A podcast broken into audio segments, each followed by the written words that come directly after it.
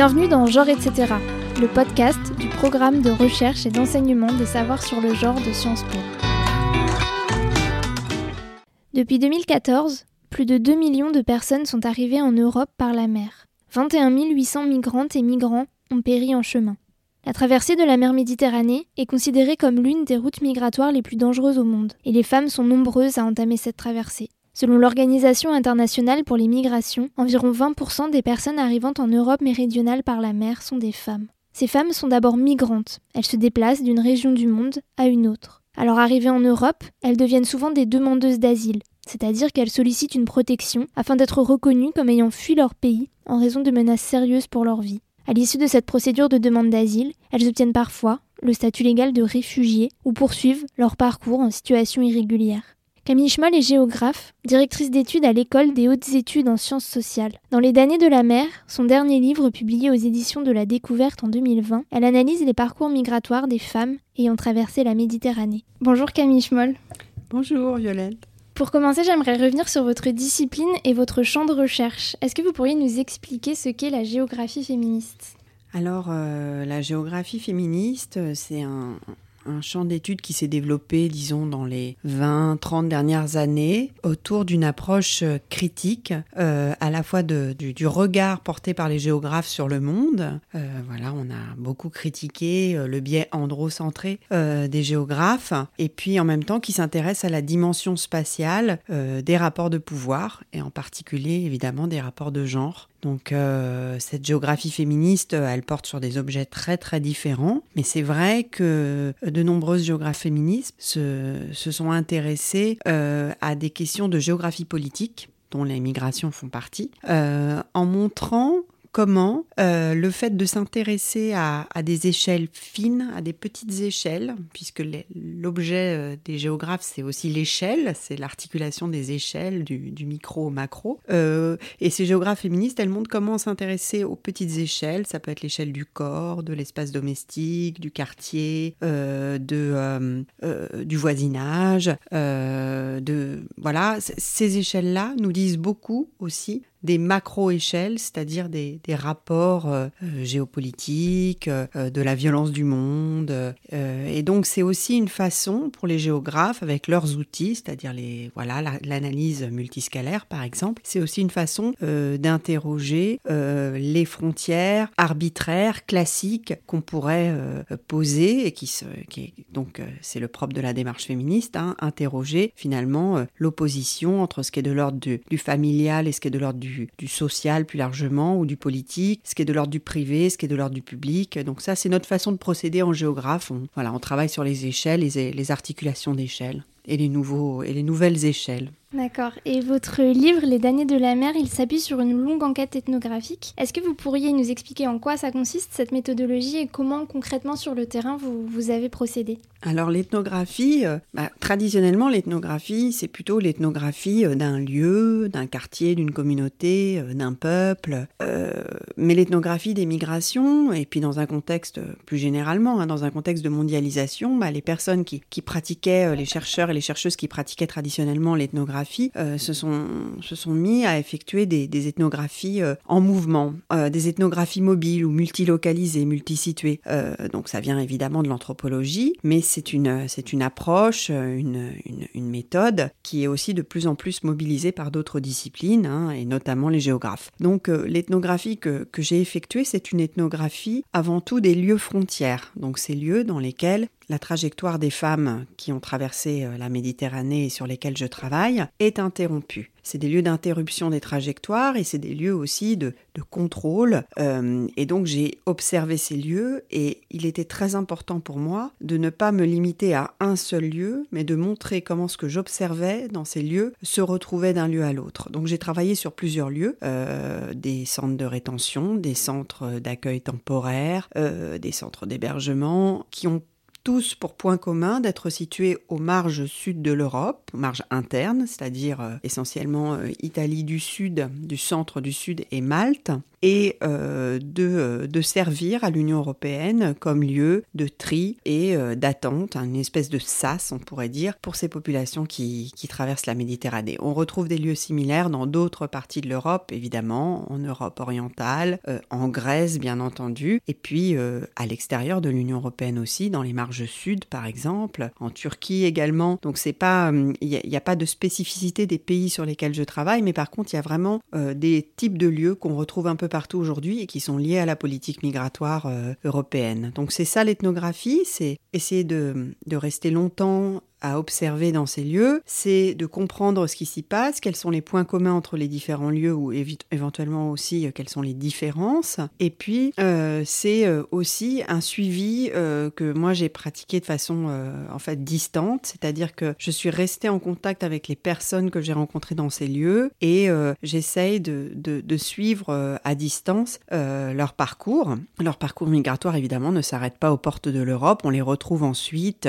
ailleurs, en Allemagne en Italie, euh, aux Pays-Bas, euh, en France. Et donc, euh, j'essaye de, suivre leur trajectoire. Et parfois même, je les, rencontre à nouveau, je les revois. Mais c'était très important de maintenir cette approche aussi un peu, disons, longitudinale, c'est-à-dire cette idée de, ne pas saisir uniquement un moment de la trajectoire, mais de pouvoir continuer à être en lien avec ces personnes. Et donc les femmes que vous avez interrogées, euh, pourquoi est-ce que vous avez choisi spécifiquement euh, ces personnes qui, je crois, représentent seulement une petite partie des migrations? Oui, alors euh, une petite partie, tout, tout est relatif. Hein. Vous avez parlé de 2 millions de personnes qui ont traversé la Méditerranée depuis 2014. Et dans ces, dans, ces 2 millions de personnes, il y a quand même à peu près 20% de femmes. Donc c'est pas si, si petit que ça. En fait, tout dépend il faut, il faut rappeler aussi que ces traversées-là, ces traversées dites irrégulières, enfin c'est la façon dont Frontex euh, décrit ces traversées de la Méditerranée, sont déjà une petite partie des migrations internationales. C'est-à-dire qu'il ne faudrait pas penser que ces migrations-là représentent les migrations internationales. Et puis, dans ces migrations, il est vrai, il y a moins de femmes. Et en plus, on,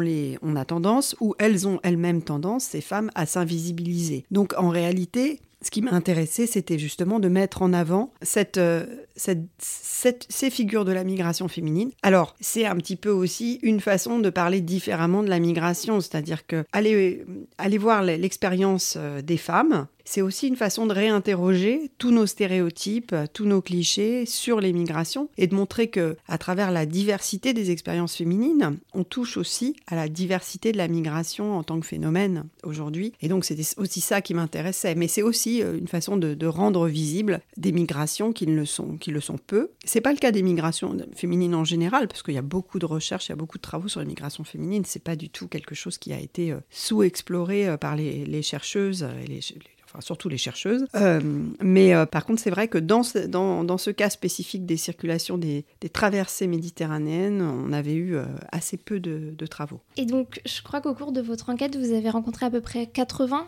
femmes migrantes qui vous ont raconté leur parcours. Et en analysant leur récit, vous avez réussi à isoler trois moments clés de ce processus migratoire. D'abord, le passage en Libye, qui est souvent synonyme d'emprisonnement et de violence sexuelle. Ensuite, la traversée dangereuse de la Méditerranée. Et enfin, l'arrivée en Europe, le plus souvent comme vous l'avez dit, en Italie, à Malte et parfois en, Grèce. Et votre livre, il montre, et vous avez aussi commencé à en parler, que le parcours migratoire ne s'arrête pas à l'arrivée en Europe. Est-ce que justement vous pourriez nous parler un petit peu plus de ces périodes d'attente qui suivent leur arrivée sur le territoire européen? Euh, Oui, alors euh, il est vrai que le livre, il, souhaite aussi pas seulement entrer dans les motivations de la migration, ça c'était quand même important, c'est un autre point commun entre ces femmes, c'est qu'il y a des motivations genrées à l'origine du départ, même si elles sont très variées, et donc euh, uh, voilà, c'est, elles sont difficilement comparables, mais en tout cas, euh, il y, a, y, a, des motivations genrées au départ. Ensuite, il y a ces différentes étapes qui sont, qui sont très importantes dans leur récit. Mais c'était très important pour moi de ne pas m'arrêter aux portes de l'Europe et de montrer comment, une fois arrivé en Europe,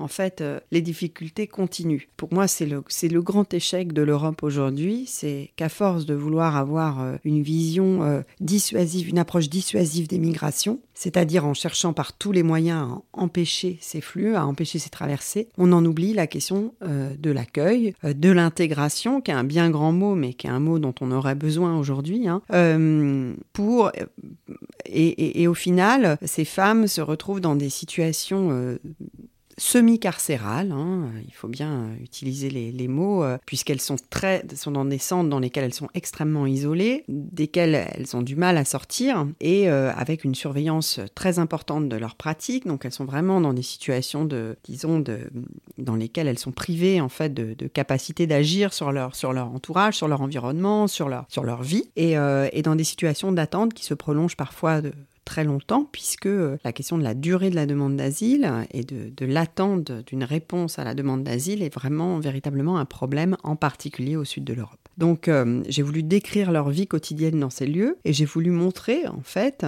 aussi comment, euh, à la manière euh, d'un jeu de loi un peu cruel, elles sont souvent renvoyées à la case départ ou du moins à la case de leur entrée en Europe. C'est-à-dire que quand elles essayent de, quitter ces, fameux lieux d'attente et qu'elles essayent de partir vers d'autres destinations en Europe parce qu'elles y ont des proches, parce qu'elles y ont des amis, parce qu'elles elles ont la possibilité d'y trouver un travail ou un logement, eh bien on va les renvoyer à la case départ et ça, c'est la, question de Dublin, la Convention de Dublin, qui est un véritable problème aujourd'hui euh, en Europe, parce que même si finalement en Europe aujourd'hui il y a très peu de dublinage, c'est-à-dire que les gens sont rarement renvoyés au point de départ, c'est une exception. Moi, j'en ai rencontré quelques-unes hein, quand même, hein, mais bon, euh, de fait, les femmes vont rester dans l'irrégularité en attendant que cette fameuse période, alors en, France c'est je crois 18 mois, pendant laquelle elles risquent d'être renvoyées au point de départ, soit passée. Donc on se retrouve avec des femmes qui ont des trajectoires d'irrégularité très fortes une fois en Europe et, euh, donc qui, ont de très très grandes difficultés. Et donc on peut même parler, euh, je pense, euh, d'errance, hein, de trajectoire d'errance, et alors qu'elles devraient, une fois arrivées en Europe, pouvoir en quelque sorte euh, guérir ou du moins euh, se soigner euh, de tout ce qu'elles ont vécu en route avant d'arriver en Europe. Et c'est le grand, pour moi, c'est un, immense échec et ça pose des questions très importantes en termes aussi de, mobilité spatiale, de mobilité entravée ou de mobilité contrainte parfois de ces femmes. Et vous avez un petit peu commencé à nous en parler aussi au, au, début de notre échange. vous adoptez dans votre analyse une approche transcalaire c'est-à-dire que vous étudiez trois grandes échelles géographiques qui sont le corps, l'espace domestique et l'espace numérique. Est-ce que vous pourriez nous dire pourquoi vous avez choisi d'isoler précisément ces trois espaces? Alors, euh, alors, effectivement, c'est une des spécificités des approches de géographie féministe de travailler euh, des échelles euh, plutôt micro, donc le corps, l'espace domestique. Et moi, ce qui m'a intéressé, c'est de travailler comment finalement le corps et l'espace domestique sont des, des, échelles sur lesquelles les femmes ont encore une emprise, puisqu'elles ne peuvent pas maîtriser leur trajectoire, en tout cas dans les moments où moi je les rencontre, puisqu'elles ont du mal à maîtriser leur trajectoire, elles vont essayer au moins de contrôler ces micro-échelles et d'y développer une forme d'autonomie. J'y reviendrai peut-être après. Donc en fait, euh, l'idée c'est que elles organisent, elles aménagent l'espace domestique, elles, développent des, techniques, on pourrait dire, des techniques du corps pour, euh, pour avoir une forme de maîtrise sur leur vie quotidienne. Évidemment, ce sont vraiment des, c'est de l'infrapolitique, hein, c'est vraiment des micro-stratégies, euh, des tactiques pour essayer d'améliorer leur quotidien. La vérité, c'est que le corps est aussi un lieu d'intense contrôle et surveillance de la part euh, de celles et ceux qui sont en charge du contrôle migratoire, qui peuvent être y compris des travailleurs sociaux d'ailleurs, puisque aujourd'hui on a une espèce de, euh, mélange malsain entre euh, contrôle et euh, accueil, entre humanitaire et sécuritaire, qui est qui est, éminemment problématique, y compris pour les personnes qui travaillent dans ces lieux, qui sont aussi euh, vraiment très, très éprouvées par, par cette situation. Donc en fait, le corps et l'espace domestique, c'est d'abord euh, des échelles par lesquelles s'exerce le contrôle, mais c'est aussi des échelles de résistance. Quant à l'espace numérique, c'est un espace extrêmement important aujourd'hui. Euh, on, on, investit de plus en plus en géographie, mais aussi dans les études migratoires pour montrer comment c'est le lieu d'établissement de nouveaux liens, c'est le lieu dans lequel on fait des rencontres, mais c'est aussi le lieu dans lequel on, garde contact avec notamment le lieu d'origine, mais aussi les personnes avec lesquelles on a voyagé. par exemple, les femmes que j'ai, sur lesquelles j'ai travaillé sont régulièrement en contact avec leur famille. Certaines ont laissé derrière elles des enfants. donc, c'est un lieu très très important, mais aussi un lieu dans lequel on parle de migration au sens où on met en scène sa propre migration. Et les réseaux sociaux dans lesquels on, poste des photos, euh, on poste des vidéos, euh, des images de soi, euh, sont des lieux finalement de reconstruction, de récits autour de la trajectoire migratoire. Un récit qui peut être fictif, mais peu importe, un récit de soi qui permet aussi d'aller de l'avant et de se reconstruire. Et vous avez commencé à nous parler un petit peu d'autonomie. Euh, il y a un concept que vous développez dans le livre qui est celui d'autonomie en tension. Est-ce que vous pourriez nous l'expliquer? Alors l'idée d'autonomie en tension, c'est de dire que même dans des contextes extrêmement contraints, où il y a euh, un contrôle très fort sur euh, le quotidien, sur le corps des femmes, sur leur, sur leur pratique, sur leur mobilité bien entendu, les femmes parviennent malgré tout à mettre en place, en s'organisant collectivement, à travers des, des tactiques, comme je l'ai dit avant, qui passent notamment notamment par le corps, mais pas seulement, euh, par la mobilité, euh, par euh, le fait de se faire passer un téléphone portable, une tablette qui permettent d'entretenir un lien avec l'extérieur, d'essayer de, développer par le flirt aussi avec des, avec des personnes euh, rencontrés euh, aux alentours des, centres d'hébergement. Euh, tout cela, les réseaux de copines, permet malgré tout d'essayer de développer des micro-formes de résistance en fait dans ces contextes extrêmement contraints. Et pour moi, c'est très important, c'est ce que le géographe Emmanuel Mamingue appelle le point de vue de l'autonomie. Mais évidemment, cette notion d'autonomie, elle a été amplement travaillée, en particulier par les, féministes, dans une critique de l'autonomie kantienne, d'une autonomie complètement, complètement abstraite et, et désarrimer euh, des rapports de pouvoir et, des, contraintes sociales. Et, euh, donc, je me suis inspirée de tous ces travaux sur l'autonomie, en fait, pour euh, montrer comment l'autonomie est quelque chose qui se manifeste, y compris tout simplement à l'origine, au départ. C'est-à-dire qu'en fait, l'acte de migrer lui-même, pour moi, est un acte d'autonomie. Et déjà, faire preuve de... migrer, faire le choix de migrer, parce que malgré tout, malgré les contextes d'origine qui peuvent être extrêmement durs, il y a toujours quand même une dimension de choix, c'est déjà un acte d'autonomie. Et pour moi, c'est important d'insister là-dessus, parce que ça me permet aussi de prendre euh, de la distance par rapport à une vision extrêmement euh, victimisante de la migration, dans lequel on ne, on ne verrait ces femmes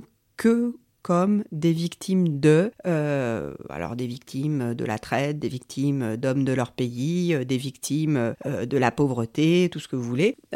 c'est bien entendu en partie le cas, mais il faut toujours maintenir ce, point de vue-là, ce regard sur leurs initiatives, sur leur parcours, sur leur trajectoire, sur leur stratégie, parce que ça fait aussi partie de, la question migratoire et a fortiori peut-être pour les femmes. Et donc il faut pas, et voilà, il faut pas l'oublier. Merci. Et je voudrais vous demander pour finir, euh, est-ce que et, comment les parcours migratoires pourraient contribuer à redéfinir les normes qu'on associe à la féminité? Alors, euh, les, parcours migratoires, que ce soit pour, euh, pour les hommes ou pour les femmes, ce, sont des, ce sont par définition des moments d'intense négociation des normes. Parce que d'abord, se déplacer, ça veut dire rencontrer, aller à la rencontre de l'autre, de nouveaux mondes, de nouveaux contextes. Et donc, c'est une définition constante, euh, une redéfinition pardon constante, une négociation constante. Donc euh, ça c'est un, premier point. Euh, moi je pense que c'est vrai qu'on peut aborder le parcours migratoire comme un, moment particulièrement important de redéfinition des normes, même si il faut se méfier parce que en réalité, je, je, me rappelle d'avoir entendu, c'était Juliette Rennes qui parlait de ça, qui expliquait combien quand il y avait quelque chose qui bougeait d'un côté, de l'autre côté, il pouvait y avoir des retours en arrière. C'est-à-dire que ces négociations, elles sont extrêmement fines. Et si les femmes, par exemple, elles gagnent en autonomie, euh, si on veut dire les choses comme ça, même si elles sont déjà en autonomie avant de partir, parce que sinon elles partiraient pas. Ce serait pas elles qui partiraient. Donc, euh, en fait, si elles gagnent en autonomie sur certains plans, euh, et, ben, et bien sûr d'autres, la situation des, rapports, des rapports de genre en route est telle qu'elles en perdent énormément. C'est-à-dire que euh, une avancée sur un domaine, sur un, sur un espace, sur un voilà quelque par exemple en termes de, je sais pas, de travail ou de, de, aussi d'autonomie par rapport peut-être aux, hommes, sur d'autres points va amener aussi à un réancrage dans de nouveaux rapports de pouvoir. Évidemment, la question de la violence sexuelle en route étant l'exemple, voilà, le plus peut-être le plus parlant de, de, voilà cette assignation aussi à, l'immobilité qui est, un, classique des normes de genre. Hein. Donc euh, femmes assignées euh, à leur pays d'origine, femmes assignées à leur village, à leur espace domestique, à leur quartier. Et donc, euh, en soi, déjà, la, migration est une transgression finalement des, des normes de genre. Merci. Merci à vous. Merci à Camille Schmoll pour cet échange et merci à vous pour votre écoute. Genre, etc. C'est le podcast de Présage, le programme de recherche et d'enseignement des savoirs sur le genre de Sciences Po. La musique est signée Lune. Un lien vers la transcription de cet épisode est disponible en description et pour aller plus loin, vous retrouverez aussi en description des liens vers différentes références bibliographiques comme le livre de Camille Schmoll, Les damnés de la mer. Si vous avez aimé cet épisode, n'hésitez pas à nous le dire sur votre plateforme de podcast préférée ou sur les réseaux sociaux Twitter et Facebook, at présage genre. À bientôt!